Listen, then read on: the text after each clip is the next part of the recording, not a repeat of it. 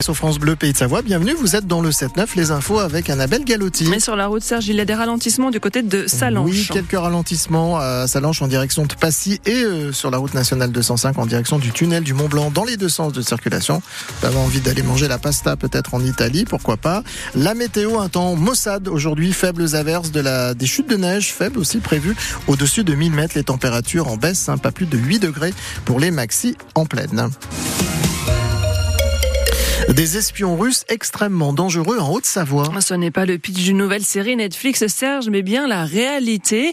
Dans sa série Le Monde en face, France 5 diffuse ce soir ce documentaire d'une heure et demie, France ni d'espions, où l'on apprend donc comment un commando des services secrets militaires russes a, a séjourné en Haute-Savoie pendant plusieurs années. Ce n'est pas si vieux, c'était de 2014 à 2018 et ce documentaire fait vraiment froid dans le dos, Mélanie Tournadre. Oui, parce qu'il parle d'espions présent chez nous en Haute-Savoie entre 2014 et 2018, un commando des services secrets militaires russes. C'est depuis la Haute-Savoie qu'ils ont échafaudé la plus retentissante opération de ces dernières années.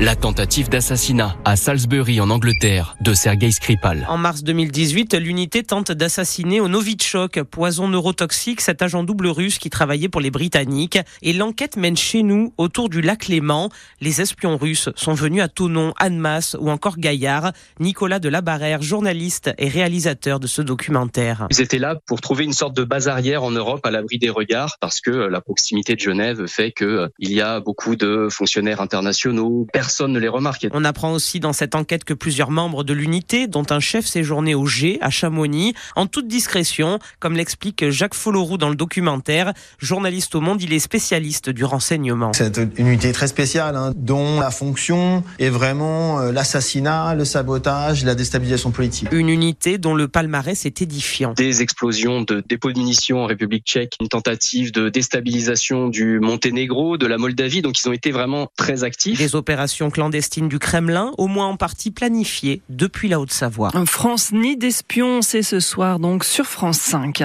Un coup de filet contre l'ultra-droite à Paris. 39 personnes ont été arrêtées hier. Elles sont soupçonnées de participation à un groupement en vue de commettre des violences. Une quinzaine de suspects euh, fichés S ont été arrêtés.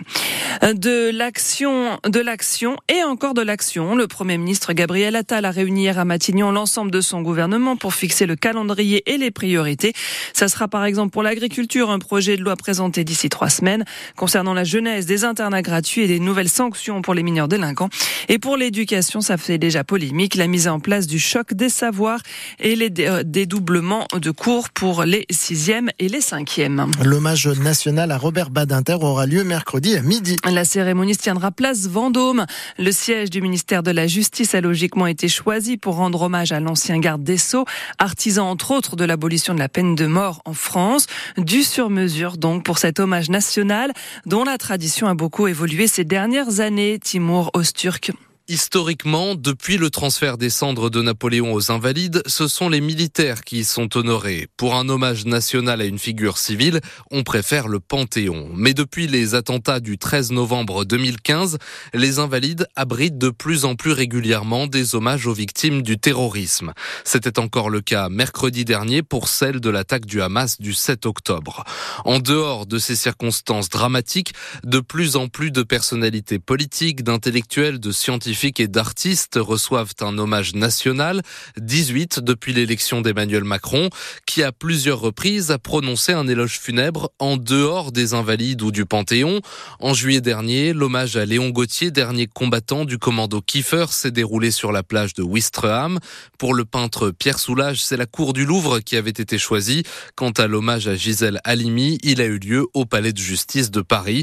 Mercredi, donc, la nation rendra hommage à Robert Badinter, place Vendôme. Vendôme. Timur Osturk pour France Bleu Pays de Savoie. Pas de podium, mais presque pour les Français hier au championnat du monde de biathlon. Oui, le Savoyard Eric Perron de PSV Valandré termine quatrième, sans regret, dit-il. Il a tout donné.